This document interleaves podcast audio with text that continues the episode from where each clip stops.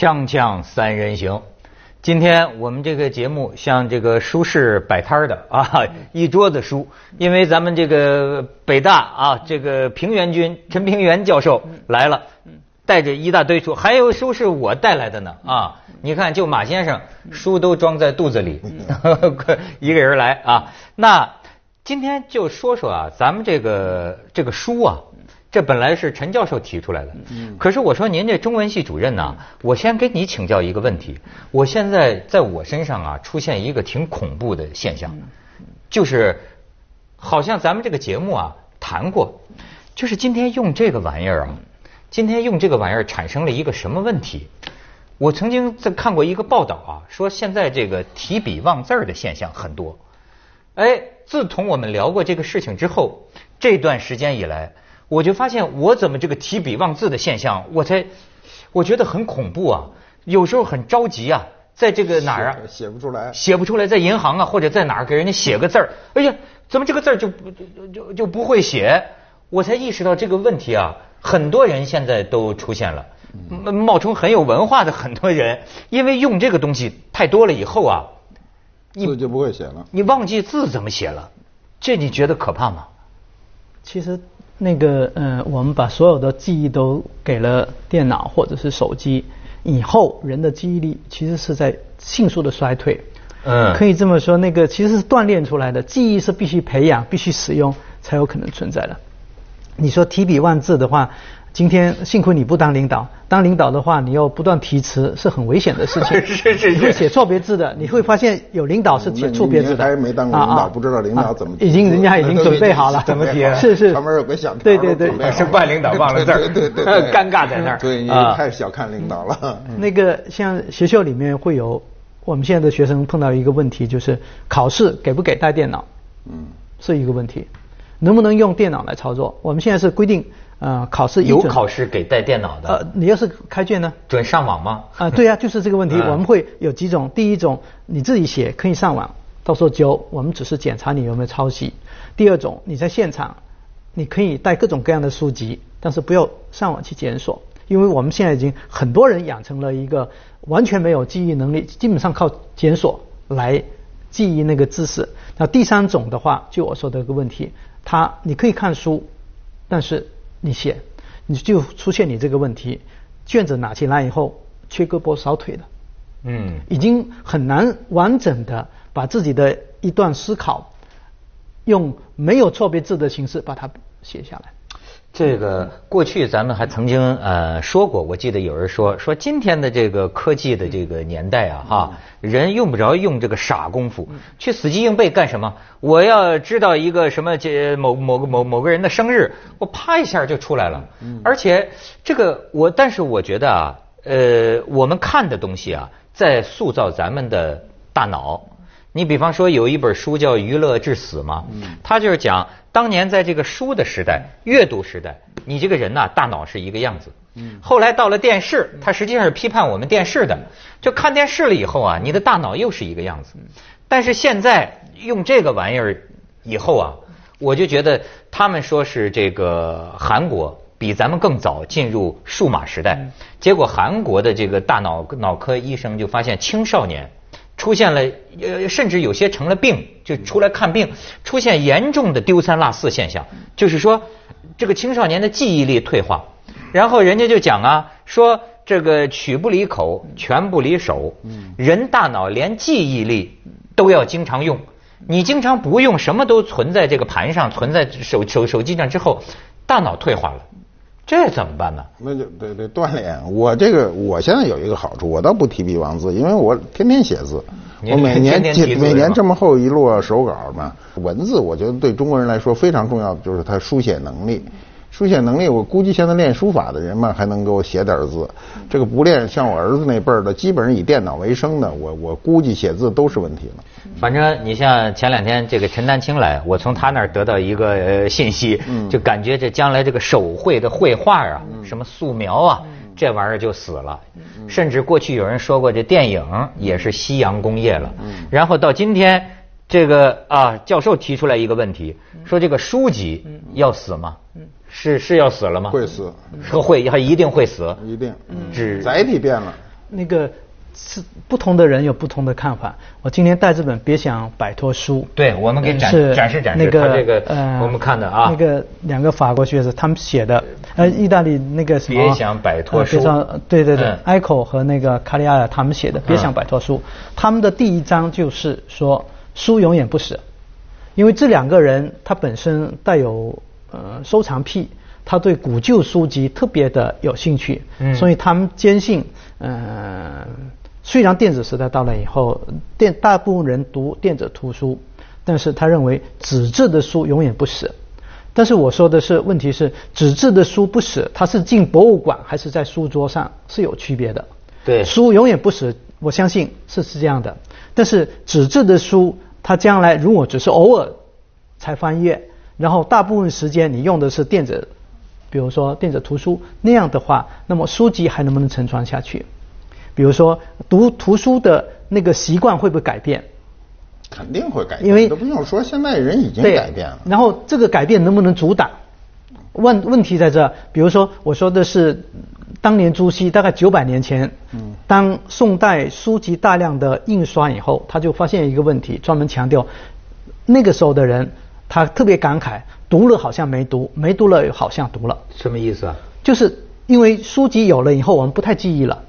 以前在手抄本的时代，传抄的时候，我们特别强调你自己的博闻强记。对。所以朱熹的时候已经感慨这个问题，就书多了，印书多了，家中的藏书多了以后，你其实记忆力已经在衰退。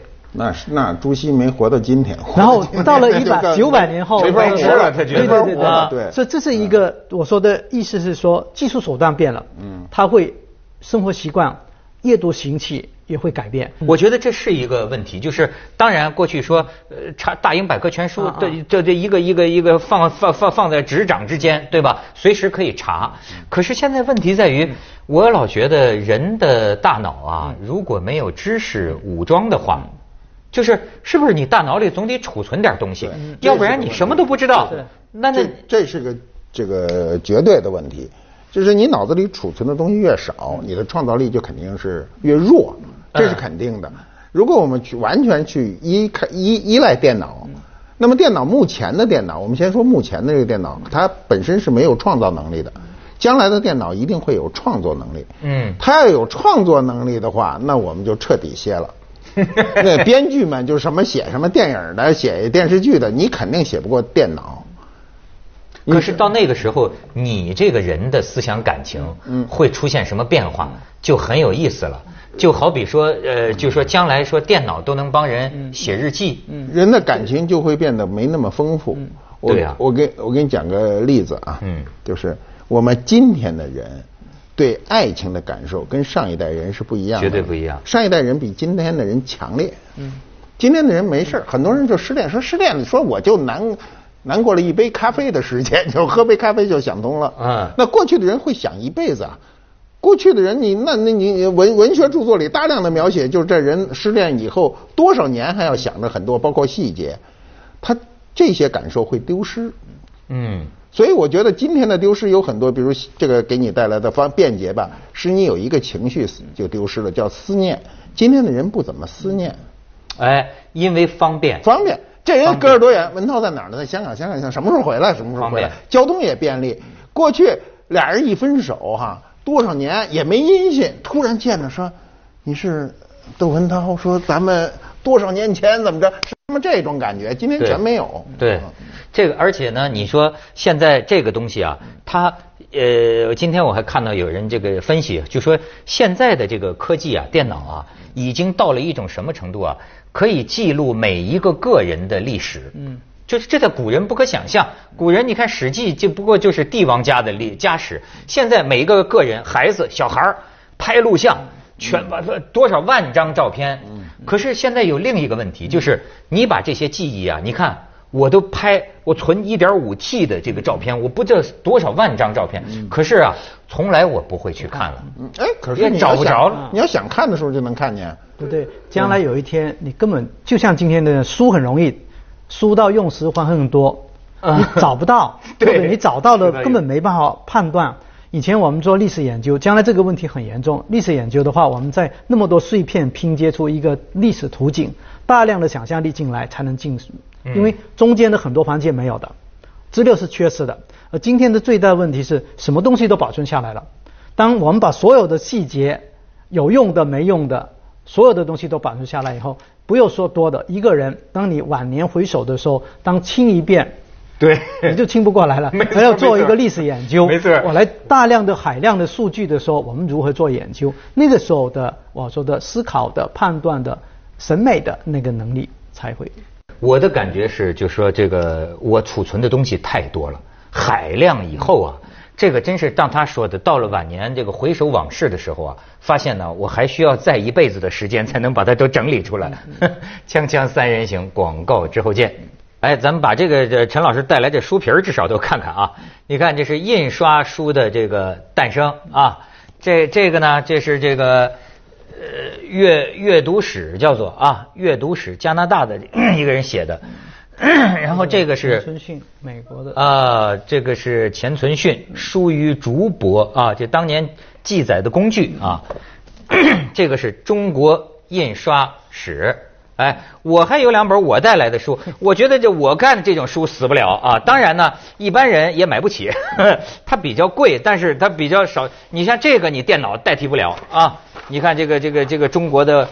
好好比这个，中国的画，这书电脑代替不了，这书电脑太能代替。不是，日本人印的。如果你这张画是真的，那电脑代替不了。对，不是，这也是印刷的。观看方式，这种观看方式，对吧？你在电脑屏幕上，你不能像我这么观看。呃，而且它的，你像这个呢，就是属于。老老的书了，就是上世纪我我六七十年代出来的书，你找不到。嗯，它但是它记载着一些你感兴趣的，但是这种啊，好像就越来越流于这个小少数人，呃，你的个人兴趣了。书作为一种啊，对纸纸的书啊，作为一种对对这个对这个这个的大众影响曾经那么大的一种东西，是不是就要死？对，迅速被替替代掉。呃，迅速。那个这么说吧。很多人都断定，尤其是科技的专家都断定，呃，纸本书会很快死去。我是不同意的。嗯。因为我觉得读书，呃，读线装书一个感觉，读平装书一个感觉，读平板电脑一个感觉，读手机又是一个感觉。对。某种意义上来说，我们受这个物质形态的影响，阅读习惯是受这个物质形态的影响。呃，我我个人感觉是同意的。我读过这个电子书。从来没读下去过，很奇怪，就是不我在手机上、在 iPad 上都读过，我没法读几百页，你明白吗？就是我不知道是眼睛累啊，还是什么习惯，是习惯是吗？有一种状态是，某一位说的也对，呃，我们这代人是从呃纸本书长大的，啊我们多少残留了比较多的对纸本书的迷恋，对，所以年轻一辈，比如今天的我们假定是过两代人。他们从小进来的时候就是电子书的话，他们对纸本书的感情不会像那我们那么深。但我想说的是，其实阅读的对着屏幕阅读和对着书籍阅读，当然你可以说将来的书籍电子书会可以卷起来，可以躺下来看，它的整个质感完全跟这种书是一样的。但是其实是阅读书，比如说纸本书的时候的那种虔诚会没有了，那种认真、那种慢速度的。翻阅的状态没有，所有读电子书的人都有一个习惯，很快，而且是浏览，不是阅读。嗯，大部分人是浏览，就是翻的很快很快，很容易过去。这个啊，这个有个问题啊，真的是重塑大脑。对，一代人有一代人的大脑。最近你知道他们有一个调查吗？评选十大。最读不下去的书，《红楼梦》排第一。名，就是叫死活读不进去。甚至还有人说什么《追忆似水年华》，说那是给判十年有期徒刑的人给刘志军看的书，就是完全今天的这个读者，你看他的反应是，就是为什么读不进《是红楼梦》死活读不进去呢？说人物太多了，这么多的名字，线索太多了，所以读不进去啊。你看，你觉得是不是他的大脑改变？他是今天的文艺形式都变得比比较单一。你比如我们看最新的一些电影，它都非常的单一，让我就是像我们这样的人去看就觉得毫无意思啊。但是他们觉得这个好看，为什么呢？简单，不需要思考。我们过去读书的一个很一个前置是要思考。你为什么要读书？不是寻求一个简单的乐趣，要思考，要学会很多东西。那么从纸媒这种书呢，对我们这一代人它是不可能消亡的。我们说的很快是相对意义的，我认为五十年，五十年的时间，纸媒书基本上就变成了一个。一个极为小众的时间概念都是邓小平的时间概念。啊，对对对，就是说要走一代人，就是呃，如果今天划界的话，三十岁以下的人养成读纸媒书的习惯的可能性是微乎其微的，在人口的比例中，我估计不到百分之一。但是三十岁以上的或者五十岁以上的人，那么因为五十岁以上的人还能活五十年呢，你得想象我们的科技让人都活到一百岁嘛，所以这个段时间纸媒还是。就纸媒书还是有有生命力，对应的生命力。但是呃，总的问题是不是我们说今天的那个读图书的那个五十年会不会消亡的问题，而是说整个的接受知识的方式在变化。将来你可以说电子图书做成什么样子，今天的书籍做成什么样子，我们可以讨论，就是不是会有一天会完全的消失？比如说进博物馆。嗯，只有比如说中文系的教授，你才有兴趣来读这个东西，或中文系的研究生才会读。呃，但这个读书的状态，我说的会影响到我们整个的阅读，这是我们要讨论的技术性的变化，尤其是越是呃媒体，它越容易炒这个问题。